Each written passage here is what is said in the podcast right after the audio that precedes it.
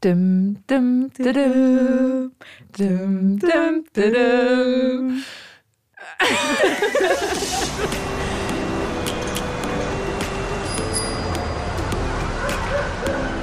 Hallo und herzlich willkommen zu einer neuen Folge von 331. Drei Frauen, drei Religionen, ein Thema.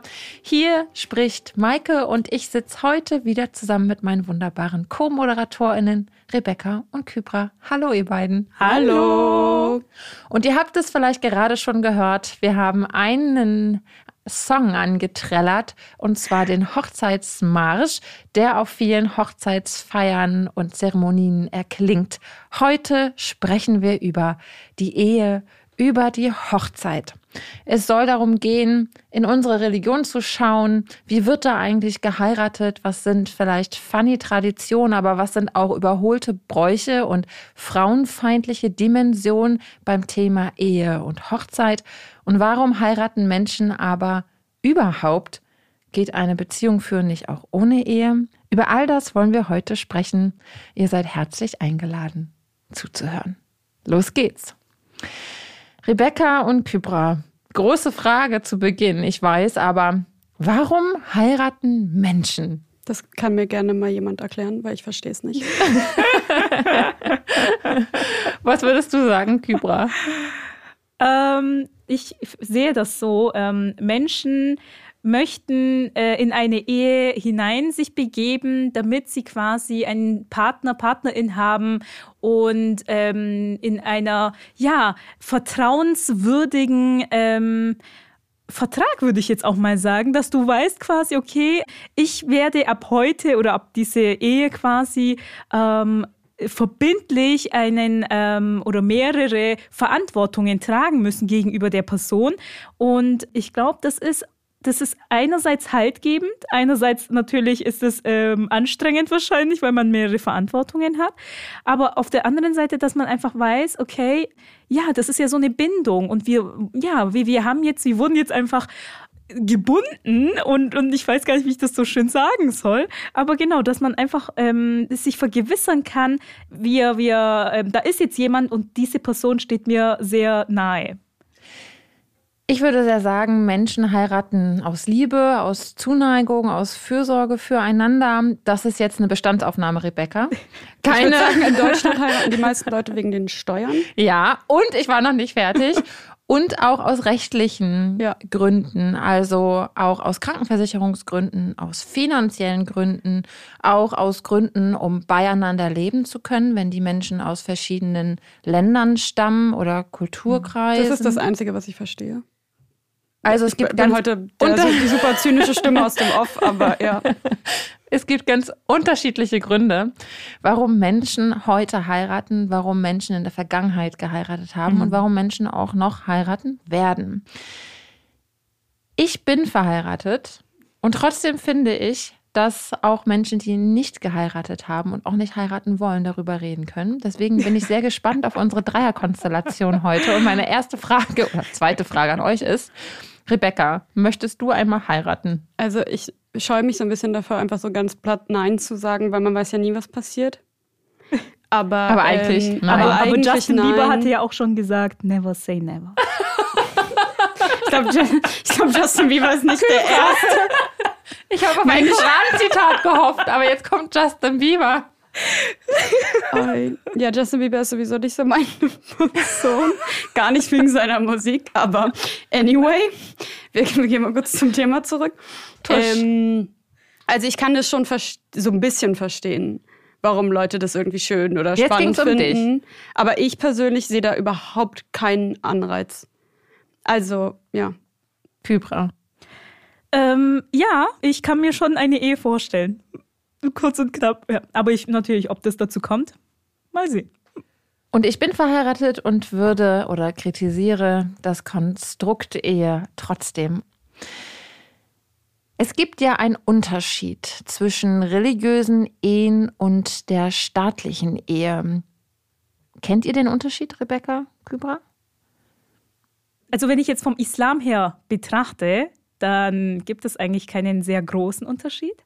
Ähm, wir, wir haben immer noch die ähm, muslimische Trauung, ja, aber ähm, es ist eigentlich so, dass wenn man staatlich verheiratet ist, dass es auch eigentlich schon gültig ist, sobald man auch die ähm, paar Punkte, die bei der islamischen Ehe quasi zutreffen würden, mit in die staatliche Ehe mit aufnimmt. Das ist zum Beispiel die klare Bekundung von ähm, Ja, ich will. Aber Ja, ich will ist zum Beispiel nicht genug, weil Ja, ich will, was willst du?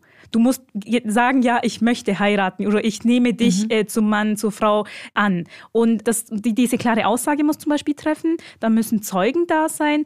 Ähm, heutzutage ist es immer weniger, dass bei einer ähm, standesamtlichen ähm, Trauung äh, Zeugen quasi äh, mhm. da sind. Das müsste dazugeholt werden. Aber ähm, es ist ja manchmal auch so, dass da auch nochmal Zuschauer, sage ich jetzt einfach mal, Teilnehmende mhm. nochmal da sind, die als Zeugen ja auch da sind. Und ähm, die beiden äh, Menschen müssen quasi ihr Ja-Wort geben und, und das ist dann eigentlich schon islamisch. Also ähm, eine äh, staatliche Trauung unterscheidet sich nicht so arg von der islamischen. Ist ja auch sehr stark aus der Religion abgeleitet, mhm. aber die rechtlichen Implikationen in Deutschland sind ja was anderes. Also zum Beispiel, ich kenne viele Leute in orthodoxeren Communities, die ja durchaus, also nicht alle, ne, man kann nicht generalisieren, mhm. aber wo früher geheiratet wird als jetzt ähm, in säkularen Kreisen mhm. vielleicht heutzutage in Deutschland oder Berlin so üblich ist. Ich glaube eher Berlin. Ich bin immer schockiert. Ich habe das Gefühl, das ist ein krasses Stadt-Land-Gefälle mhm. auch, ab wann Leute heiraten und so.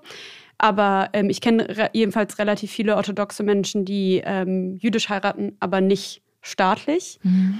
weil bei einer staatlichen Hochzeit ähm, ist es ja dann auch so, falls es zu einer Scheidung kommen würde, zum Beispiel, die Kosten sind immens. Ähm, aber gleichzeitig bin ich zum Beispiel nicht hundertprozentig sicher, äh, wie dann sowas wie Vaterschaft, Mutterschaft ähm, geregelt wird. Obwohl ich glaube, mittlerweile ist es ja so, dass sobald ähm, jemand nicht ein heterosexuelles Paar, weil gegen äh, Gleichgeschlechtliche wird immens immer noch äh, diskriminiert in Deutschland rechtlich sobald der Vater bei dem, also zum Stand, nicht zum Standesamt, aber wo man auch immer hingeht, um die Geburt des Kindes mhm. anzu... Standesamt. Standesamt auch, ja. Äh, anzugeben, sobald der Vater sagt, ja, ich bin der Vater und seine Vaterschaft anerkennt, ähm, ist das ja gebongt. Aber früher war das ja zum Beispiel nicht so. Ähm, aber ich weiß nicht genau, auf was du jetzt gerade explizit hinaus möchtest. Wenn Menschen von Hochzeit oder Heirat oder Ehe sprechen, dann vermischen sie häufig religiöse und staatliche Ehe. Deswegen war mir jetzt zu Beginn ah. unserer Folge einmal diese Unterscheidung wichtig. Also in Deutschland gibt es die Ehe, die man auf dem die Menschen zwei Menschen auf dem Standesamt auf einem Amt beschließen und dass das ein Amtsakt ähm, und weniger romantisch, auch wenn Standesbeamtinnen heute versuchen, noch eine kleine ähm, Hochzeitsrede ähm, zusammen zu Kommt auch ähm, an, in welchem Standesamt. Bauen. Manche sind echt schön. Genau, manche sind echt schön, andere sind weniger schön. Deswegen gibt es auch eher die beliebteren und eher die unbeliebteren Standesämter. Aber in der Regel ist das ein formeller Akt, an, wo zwei Menschen mit ihrer Unterschrift diesen nachkommen oder mhm. zustimmen. Und dann gibt es die religiöse Ehe. Und ihr habt gerade schon einen kleinen Einblick gegeben, ähm, auch im Christentum von den beiden Kirchen. Ich spreche jetzt zum größten Teil von der evangelischen Kirche. Gibt es die Trauung, die Eheschließung. Die kann aber nur vollzogen werden, wenn die standesamtliche Ehe mhm. vollzogen worden ist. Das wissen viele häufig gar nicht. Also erst müssen zwei Menschen standesamtlich heiraten und dann wird eine Trauung anlässlich dieser Eheschließung gefeiert in der Kirche. Mhm. Das ist tatsächlich bei uns auch so. Ähm, es gibt natürlich Ausnahmen, aber ähm, die Regel ist eigentlich tatsächlich, dass man erst standesamtlich heiratet und dann, wenn man möchte, diese muslimische Zeremonie, sage ich, weil das ist dann, die Ehe ist schon, ähm, äh, die entsteht schon bei der standesamtlichen, aber man, viele machen dann trotzdem nochmal so eine islamische Ehe und ähm, Genau, da ist wichtig, dass die dann davor quasi standesamtlich ähm, verheiratet worden sind, weil viele Menschen das in der Geschichte auch missbraucht haben. Mhm. Ähm, weil wenn man nur ähm, heutzutage nur islamisch heiratet, also unter sich äh, mit einem Imam oder mit einer Person, die das irgendwie, das muss nicht unbedingt ein Imam machen, das ist auch so ein wichtiger Punkt. Ah, bei uns muss genau. es auch kein Rabbi machen. Ah ja, Und, ah, ja bei uns ähm, schon. Okay. Also mhm. nicht Rabbi oder Imam, ja. sondern Fahrperson. Genau, und auf jeden Fall, äh, das Problem ist dabei eben, dass man beim Standesamtlichen hat, ist man eben gesichert, sage ich jetzt einfach mal, weil das eben tatsächlich ähm, Für was so Unterhaltseinkommen ist. Äh, ähm, Unter anderem, genau. Sowas, ja. Und wenn, wenn jetzt irgendjemand sich nur islamisch ähm, trauen lassen würde, wäre die Scheidung viel schneller und ähm, mhm. ähm, der, der, ja, das, das wäre dann irgendwie blöd, wenn der Mann quasi nach zwei Stunden sagt, ähm, ich lasse mich scheiden und da gibt es eben so, das ist ganz easy und damit man das eben vermeidet und die Frau dann quasi äh, nicht im Nachteil ist, weil sie von ihrem Mann äh, geschieden worden ist. Warum ist sie im Nachteil? Weil der Prozess, dass der Mann mhm. die Frau scheiden kann, geht viel schneller, als dass die Frau den Mann scheiden kann.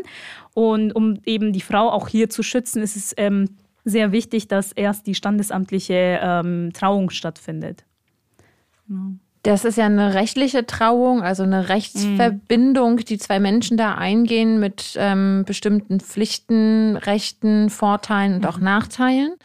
Ähm, die religiöse Eheschließung, also jetzt aus der Sicht der evangelischen Kirche, hat vor allem den Fokus der Segnung und des mhm. Gebets für diese beiden Menschen, hat keine rechtsverbindliche Auswirkung.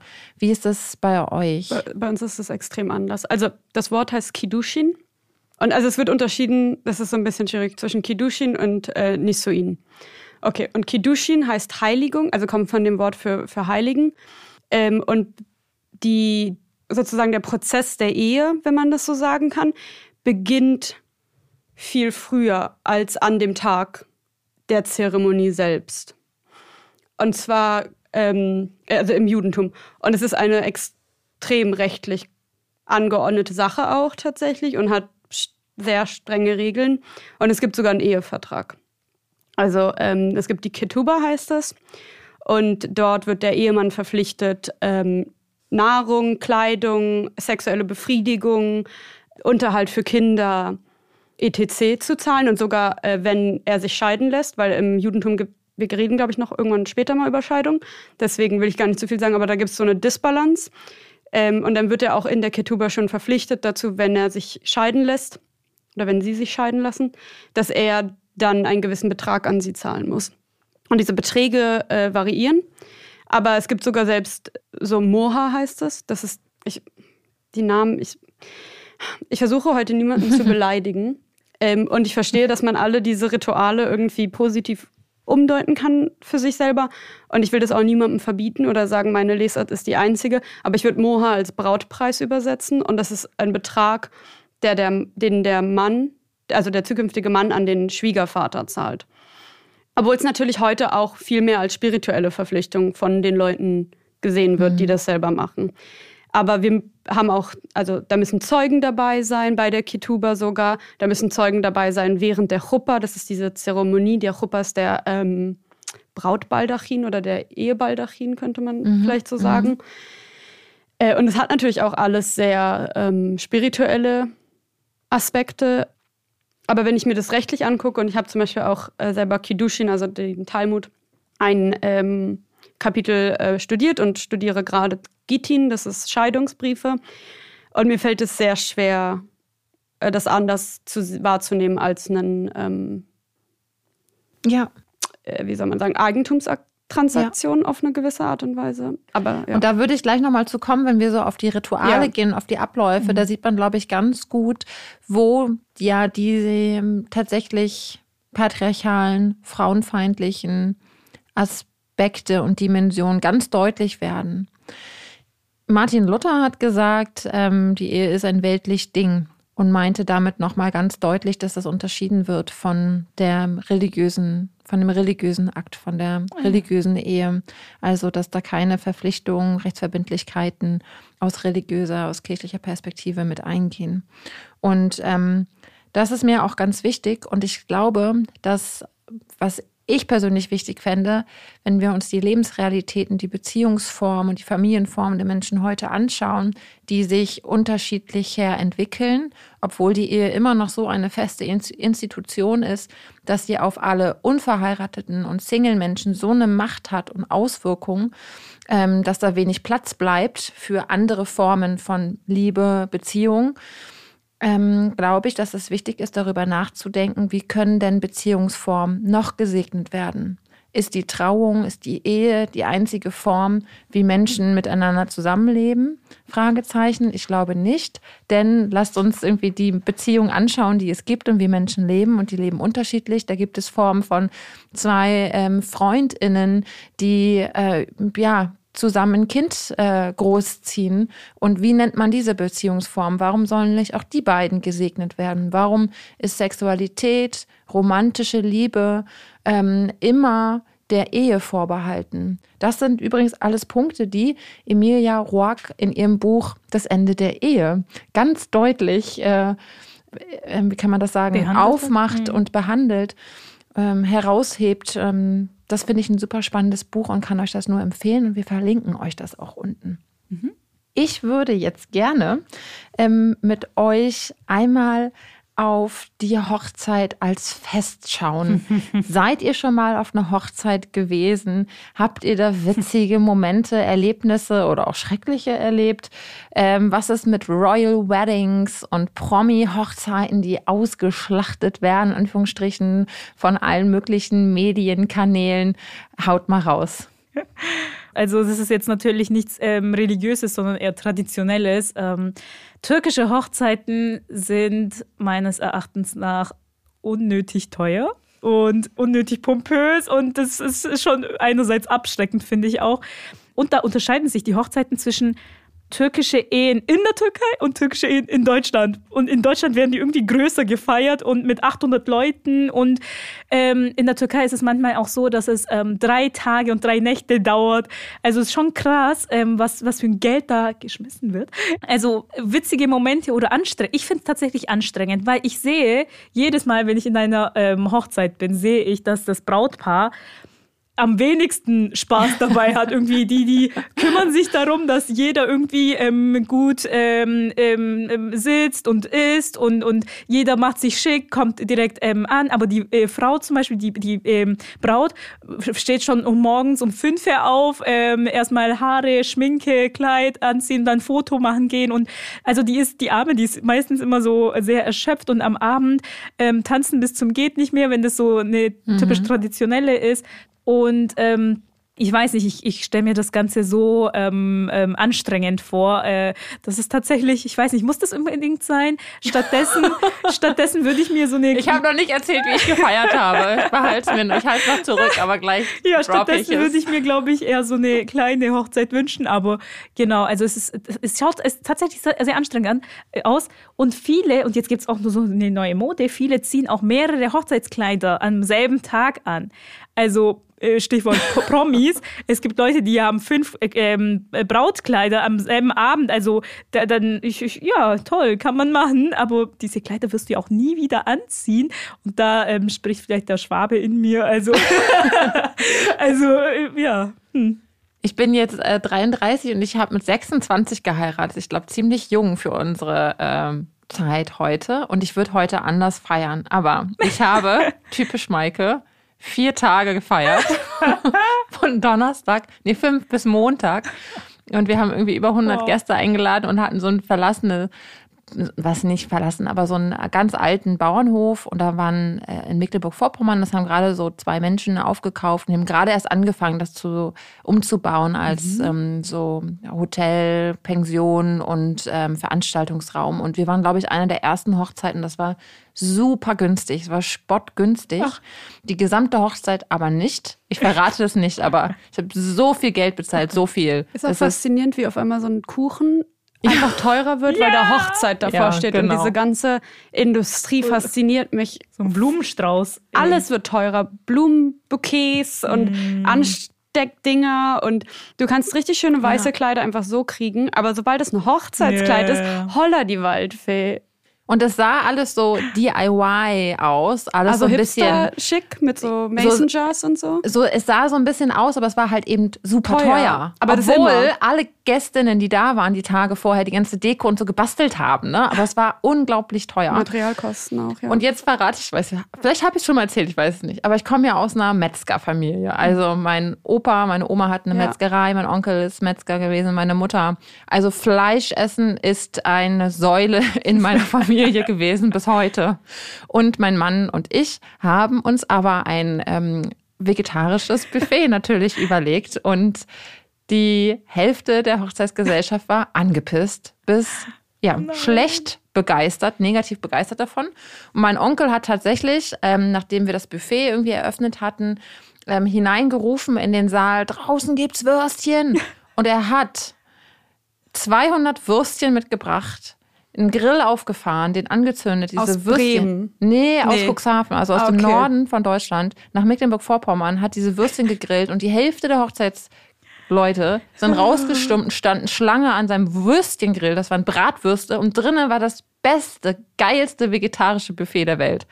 War, aber mir blieb nichts anderes übrig, als zu lachen darüber und das mit Humor zu nehmen. Ne? ähm, das ist eine Anekdote meiner Hochzeit. Oh Gott. Und die andere ist, ja, da gab es genau neben dem Bauernhof so eine ganz kleine Kapelle. Und deswegen haben wir da auch gefeiert, weil das so schön aneinander lag. Und als ich hineingegangen bin, ähm, zu Beginn der Zeremonie, das war so eine ganz kleine Tür. Ähm, und ich bin 1,76 und hatte so, hatte so riesen Holzplateauschuhe an, so 70-Styles, muss ich auch nochmal sagen. Die sehen mega geil aus. Ich habe sie immer noch. Ziehst du sie auch noch an? Ich ziehe sie auch noch an. Gut. Hat sich gelohnt. Das hat sich gelohnt, ja. Das Hochzeitskleid sich nicht hat sich nicht gelohnt. Und lauf durch diese Tür und die Türen ähm, in diesen ganz alten mittelalterlichen Kapellen, die waren, hatten so ganz dicke Steinwände. Das heißt, das ist nicht so ein kurzer Durchlass wie bei uns. Also ich bück mich und mach den Kopf hoch, aber da war noch Tür. Und das ist der Moment, wenn alle zur Tür gucken, wenn alle Fotos machen, wenn, wenn alle filmen, laufe ich hinein und stoße mir den Kopf so richtig doll. Ja, aber ich hatte so dick Make-up drauf, dass man nicht gesehen hat, wie hochrot mein Kopf wurde. Das ist so ich. Das ist so 100 Hat's Prozent wehgetan? Ja, Richtig, sehr, oder? Sehr. Ja. Oh man. Oh Gott. Ja, ich war auch auf vielen Hochzeiten schon in meinen Lebtagen und tatsächlich, ähm, so sehr ich diesem ganzen Kapitalismus und der Zeremonie an sich so ein bisschen kritisch gegenüberstehe, ist dieses Partymachen, was ich noch am ehesten verstehe. Ja. Also zum Beispiel, was ich ganz interessant finde, äh, in Israel ist ja die Rechtslage so ein bisschen schwierig, weil die jeweiligen religiösen und ethnischen Gemeinden halt äh, nur in ihren Institutionen heiraten und es keine richtige staatliche Ehe gibt. Ist aber so, wenn du im Ausland heiratest, wird es dann anerkannt in, in Israel selbst. Aber jemals, was das dann dazu führt, ist es richtig, wird ähm, auf jüdischen Hochzeiten auf jeden Fall, ist in der kompletten Hand vom Oberrabbinat. Und das sind so sehr orthodoxe Menschen. Aber so meine Freunde vor allen Dingen, die ich in Israel habe, so in Haifa und Tel Aviv, sind jetzt nicht die religiösen Menschen. Und dann kommt da immer so ein Rabbi an, der so nichts mit der Lebensrealität von diesem Paar zu tun hat, muss diese Chuppa und alle diese Zeremoniesachen machen. Und dann wird meistens so gefeiert irgendwo am Strand in Flipflops. Und äh, das finde ich eigentlich noch irgendwie so am, am charmantesten. Also dieses so Party machen und daraus dann so ein Rave oder sowas eher machen, finde ich irgendwie ganz witzig.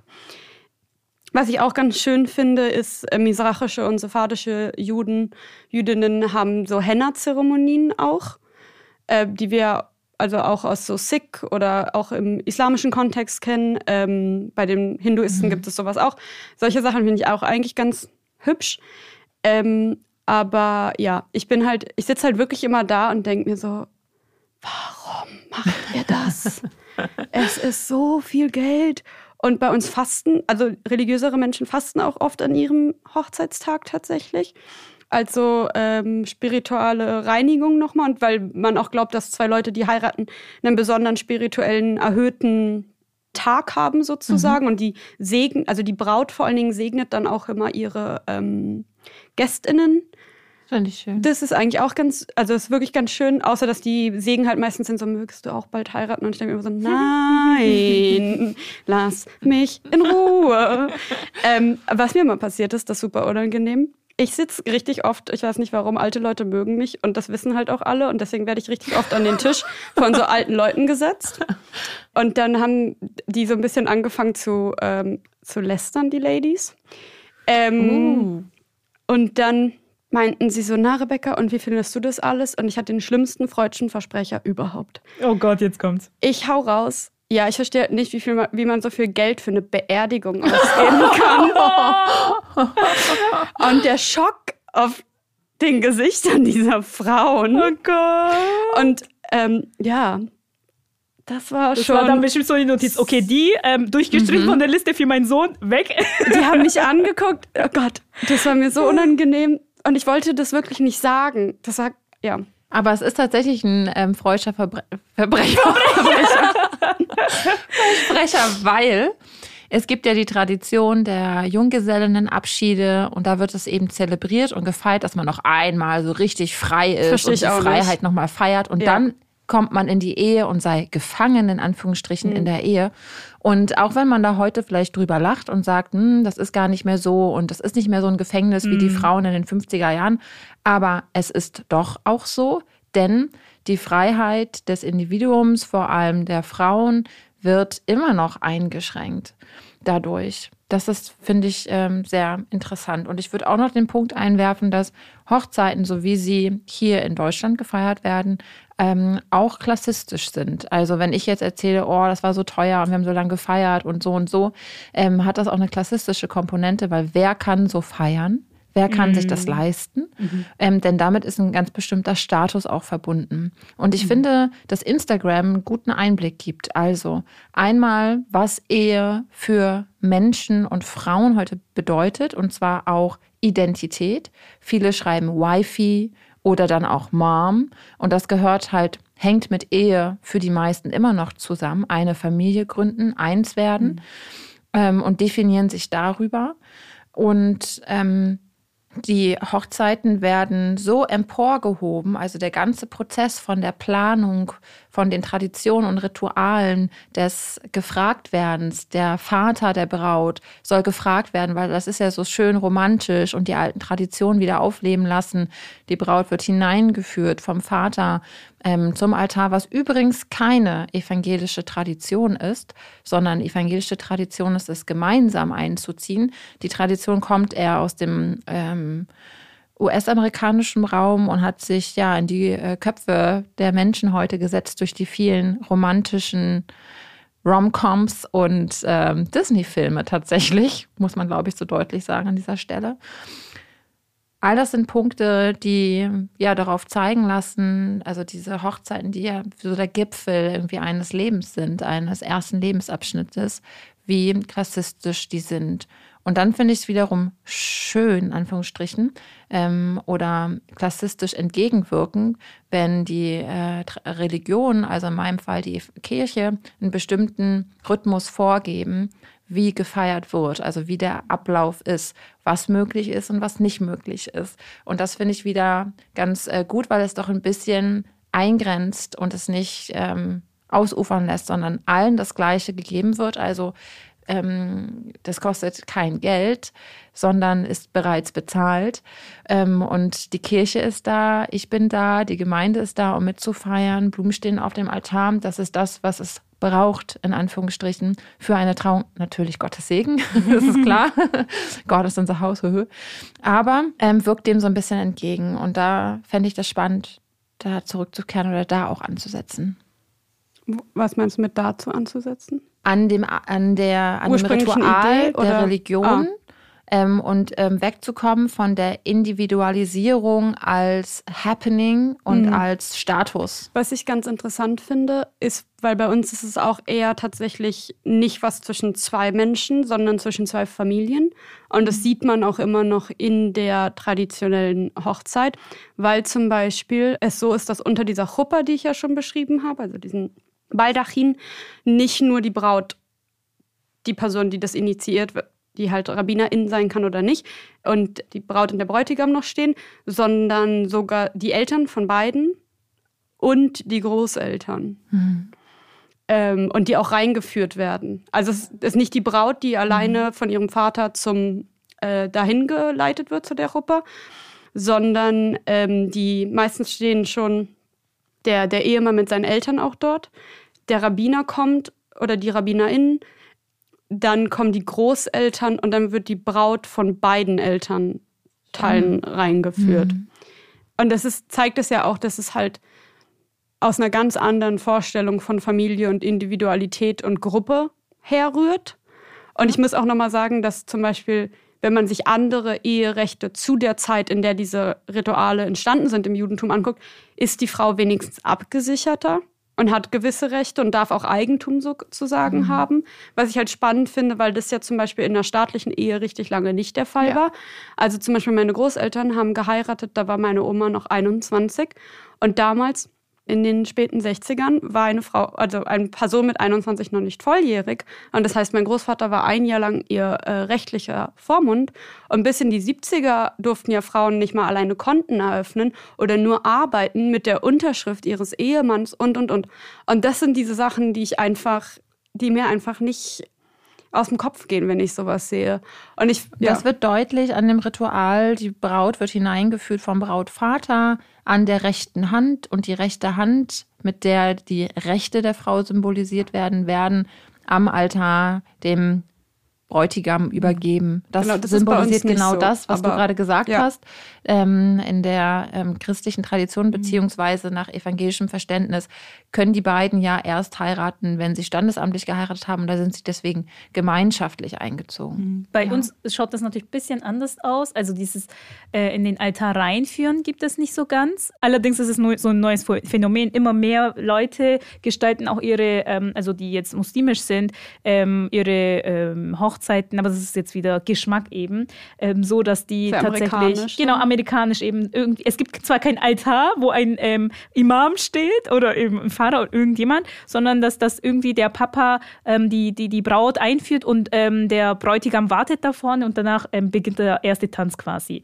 Aber was bei uns üblich ist, ist, ähm, bevor es zur Trauung kommt, besuchen sich die Familien. Und es ist mhm. üblich, dass die Familie vom Mann ähm, die Familie der Frau besucht und ähm, da wird auch ka türkischen Kaffee getrunken. Das ähm, hast du ähm, schon mal erzählt mit dem Zucker und dem ah, Salz. Ich das? Ah, ja, ja genau. Ja, ja. Und da ist, das ist aber fast dasselbe, was, was ähm, im Altar passiert eigentlich, dass man dann einfach um die Hand bittet, so sagt man. Und es ist nicht so, dass der, der Papa quasi entscheiden darf, äh, ohne die Frau zu fragen, sondern die Frau muss gefragt werden. Ähm, es gibt leider natürlich immer noch Kulturkreis, äh, ja, Kulturen oder ja, Menschen, die das so machen, dass sie die Frau nicht fragen, aber das ist dann auch nicht direkt islamisch, weil ähm, die, die, das Einverständnis der Frau oder beider Seiten muss quasi gegeben sein. Ähm, es gibt auch Männer, die gezwungen werden zu heiraten und das ist auch falsch. Also auch hier kein Zwang in der Religion. Aber genau, also auch wenn sich die Formen unterscheiden, ist da tatsächlich was ähnlich. Ihr habt ja beide gesagt, verheiraten mhm. können auch Menschen, die nicht Imamin oder Rabbinerin sind. Mhm. Das, find, das klang so ähm, für mich total neu. Denn ich habe ähm, vor ein paar Jahren haben ja, jetzt kommt ähm, Klatsch und Tratsch, ähm, haben Heidi Klum und Tom Kaulitz geheiratet. Mhm. Auf einem Schiff irgendwie in Italien, glaube ich. Und verheiratet wurden sie von Bill Kaulitz. Und da habe ich ein bisschen recherchiert, weil er trug auch eine, ja, ein priesterähnliches Gewand. Mhm. Und dort habe ich dann gefunden, so haben dann irgendwie so Gala und Bunte geschrieben, also keine Garantie für diese Aussagen, das ist klar. Er hätte wohl ein kurzes ähm, Seminar gemacht, ähm, irgendwie einen Anmeldebogen ausgefüllt bei einer Kirche in den USA und hat dann die Erlaubnis oder Befähigung bekommen, die beiden zu verheiraten. Und das ist natürlich keine rechtliche Eheschließung gewesen, das ist klar, sondern mhm. eher eine symbolhafte rituelle ähm, Zeremonie. Aber das hat mich total verwundert und ähm, weil ich das nicht kenne aus mhm. meiner Tradition, Tradition und aus meiner Religion, mhm. dass das so möglich ist. Mhm. Und ich finde das einerseits sehr sympathisch, dass Menschen, ja, die dem Paar sehr eng stehen, diesen Teil übernehmen, weil das ja ein sehr intimer und persönlicher Moment auch ist. Mhm. Andererseits glaube ich, dass Menschen auch es gut ist, wenn sie ähm, geeignet dafür sind im Sinne von, dass sie gut sprechen können und dass sie sich auch trauen. Mhm. Also ich hätte auf jeden Fall auch in meinem Umkreis Menschen, die sich nicht trauen würden, obwohl sie mir sehr nahe stehen oder eng stehen, die vielleicht selber so berührt werden, dass sie irgendwie gar nicht reden, reden könnten oder oder oder. Also genau, ich sehe das irgendwie so ein bisschen von verschiedenen Seiten auch aus äh, an und fand es aber interessant, dass äh, Bill Kaulitz, ich höre ja diesen Podcast von den beiden, Von muss ich wem? ja Von den sagen. Brüdern? Ja, genau. Senf aus Hollywood oder so heißt es, glaube ich.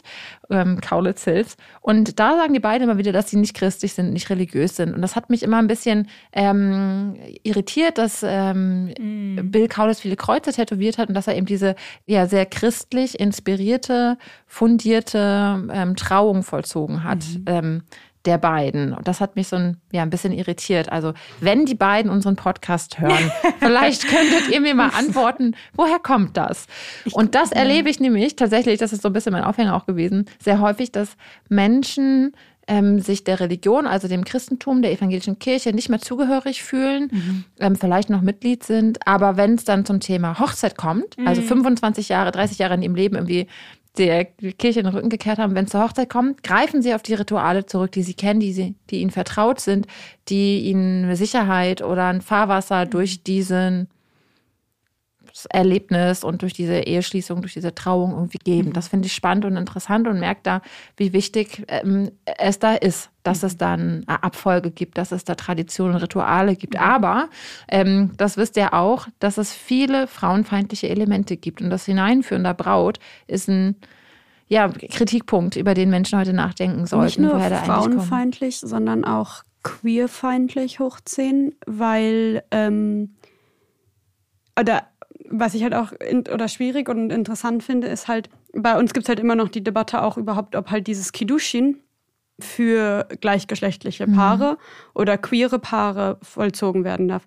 Und es gibt ganz, also viele äh, Versuche auch und es gibt auch tatsächlich mittlerweile mehrere Chuvot, also Antworten, die dann besprech schreiben, wie man das macht für zum Beispiel ein ähm, gleichgeschlechtliches Paar, wo die beiden männlich sind oder weiblich. Äh, und da gibt es auf jeden Fall schon Anpassungen und so. Aber ähm, die werden ja und wurden ja auch Ewigkeiten auch noch von der staatlichen Hochzeit ausgeschlossen. Und das ist ja- halt auch so ein krasser Kritikpunkt, glaube ich, von mir, ist diese harte Heteronormativität.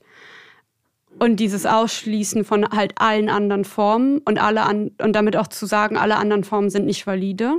Genau, das ist halt schwierig. Und ich manchmal verstehe ich auch tatsächlich nicht. Also ich verstehe, dass man gleichberechtigt sein will und das ist ein, und ich bin immer dafür gewesen und ich habe auch dafür äh, mich immer eingesetzt und getan, was ich konnte für die Möglichkeit, dass jedes Paar diese eine Art von Zeremonie irgendwie durchführen kann.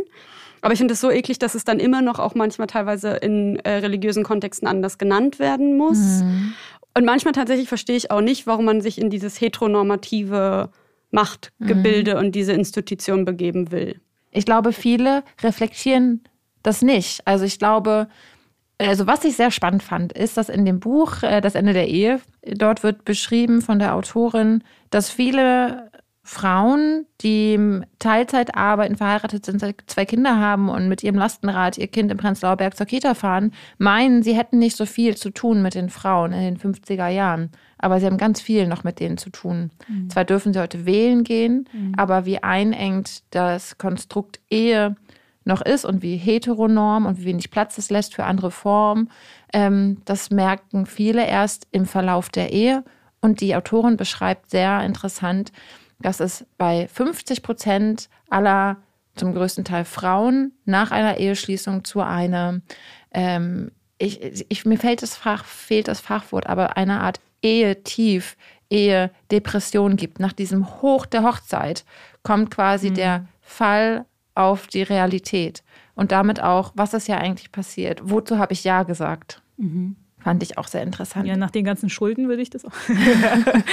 ja, also, also ja, ja. Ich, ich bin tatsächlich, ich weiß nicht, ich bin eine Befürworterin von, von ja, Ehe. Ich sehe das auch eigentlich gar nicht so. Ähm, als, als irgendwie ein, ein negativer Aspekt. Natürlich ähm, sind die genannten Worte, was du jetzt aufgezählt hast, das, das, das sehe ich natürlich ein. Was ich auch sagen wollte, vor allem jetzt in der muslimischen Seite, manchmal kommt es immer so rüber, als ob immer der Mann den ersten Schritt machen muss. Aber so ist es gar nicht. Vor allem, das zeigt uns die Tradition. Die erste Ehe von dem Propheten, Friede sei mit ihm, ähm, nicht er hat den ersten Schritt gemacht, sondern ähm, seine Frau hat um seine Hand gebeten. Und das ist quasi ein Zeichen. Und sie war für, äh, noch älter als er. Also auch hier, wir haben manchmal so Ideale, ähm, ähm, ja, der, der Mann muss immer älter sein, er muss größer sein, er, ich weiß nicht, er muss reicher sein, mehr verdienen als die Ehefrau ähm, und den ersten Schritt machen. Also ich finde, da müssen wir uns auch von diesen, ähm, ähm, ja, äh, fest, äh, von diesen Bestandteilen irgendwie loslösen, weil es gibt nicht nur die eine Art und Weise. Also auch, auch, auch die, die Frau kann irgendwie mehr verdienen und den ersten Schritt machen, älter sein. Aber mehr verdienen hat sein. ja einfach was mit unserer Wirtschaft und dem Pay Gap zu tun. Also ja, okay. Ja, es gibt unterschiedliche Berufe, die Leute annehmen können, aber wenn jetzt beide Ehepartner zum Beispiel in der gleichen Firma die gleiche Position hätten, würde sie immer noch weniger okay, verdienen. Ich, ich spreche eher von. Und dann kommt es immer dann, sorry, ja. ich bin aber gerade on ja. the roll, sorry. Aber wenn sie dann zum Beispiel schwanger wird und dann ähm, ist es ja so, dass dann das Gehalt des Mannes höher ist und natürlich aus wirtschaftlichen Gründen macht es ja dann Sinn, wenn sie in Mutterschaft bleibt und auch wenn er Anspruch auf Vaterschaft oder Elternschaft hat, das nicht so in den Anspruch genau nimmt, mhm. zeitlich, wie die Frau. Und ähm, ja. Aber ich will nochmal ganz, ganz deutlich sagen, dass nicht die individuelle Paarbeziehung, die die mhm. Ehe geschlossen hat, hier gerade kritisiert Nein, wird von mir oder Rebecca, ja. sondern yeah. das äh, System. Ja, ja, ja. Und also ich habe ja gesagt, ich bin selber verheiratet und kritisiere es irgendwie mit allen Punkten, die es hervorbringt. Und ich meine auch, dass das wichtig ist, genau darüber zu sprechen, weil das ist ähm, auch das, was häufig passiert ist, dass Frauen, also und damit meine ich dann die soziale Zuschreibung mhm. der Frauenrolle, mhm. ähm, nicht, äh, nicht fokussiert mhm. auf ähm, biologisches auf Geschlecht das, genau, oder so, ja. Ähm, dass das eben zum Durchhalten mhm verleitet, mhm. zum Stillsein, zum Konflikte aushalten, zum, also. Diese finanzielle zu, Abhängigkeit genau, auch, ja. Genau. Mhm. Ich möchte noch einmal sagen, warum habe ich eigentlich geheiratet? Mir ist besonders oder vor allem die religiöse Zeremonie wichtig gewesen, weil erstmal ist dieser Gedanke total absurd. Einem Menschen zu sagen, mit dir möchte ich durchs Leben gehen für viele, viele Jahre. Und ich glaube, das ist so eine große Herausforderung, die ich, die man als Paar, glaube ich, wenig tragen kann, sondern man braucht auch die Gemeinschaft und aus meinem Glauben heraus vor allem auch Gott und Gottes Segen. Und das ist für mich der besondere Moment gewesen, ähm, um Gottes Hilfe und Gottes Segen zu beten und zu bitten für unsere Beziehung. Und unsere Beziehung, ich habe ähm, das öffentlich noch, glaube ich, nicht so gesagt, aber bewegt sich auch in unterschiedliche Richtungen und bleibt nicht so. Und trotzdem bleiben wir verheiratet erstmal und gucken, was im über diesen Rahmen hinaus auch möglich ist. In aller Diffusität lasse ich das mal so stehen. Wir haben gesagt, wir bleiben beieinander und das äh, versuchen wir mit all den Freiheiten, die wir für uns auch entdecken und für alle anderen Beziehungsformen gerade. Aber ähm, um Gottes Segen zu bitten, war mir besonders wichtig und in der nächsten Folge erzähle ich auch, warum meinem Mann das wichtig war, der ja nicht kirchlich ist, nicht mhm. religiös ist. Was ich vielleicht noch als Hau letztes äh, sagen möchte, ist, ähm, wie wir reden auch davon bei der Segnung, dass diese Ehe nicht nur im Weltlichen begrenzt ist, sondern auch im Jenseits quasi weitergeführt wird. Also natürlich kann man sich im Jenseits dann nochmal aussuchen, ob man wirklich mit, noch mit dem irdischen äh, Partner quasi, Partnerin zusammen sein möchte. Ähm, aber genau, das ist eben äh, ja die, die Hoffnung, dass dann quasi ein ja, Leben äh, auch im, nach dem Leben, nach dem Ableben quasi weiter äh, besteht. Und aus evangelischer Perspektive ist eine Scheidung zu jeder Zeit möglich. Mhm. Das ist kein ähm, Ende und nicht als Scheitern zu betrachten, mhm. sondern das Ende eines Weges dieser ja. Menschen in dieser Beziehungsform zusammen. Und es gibt in der Kirche von unterschiedlichen Fahrpersonen, TheologInnen mhm.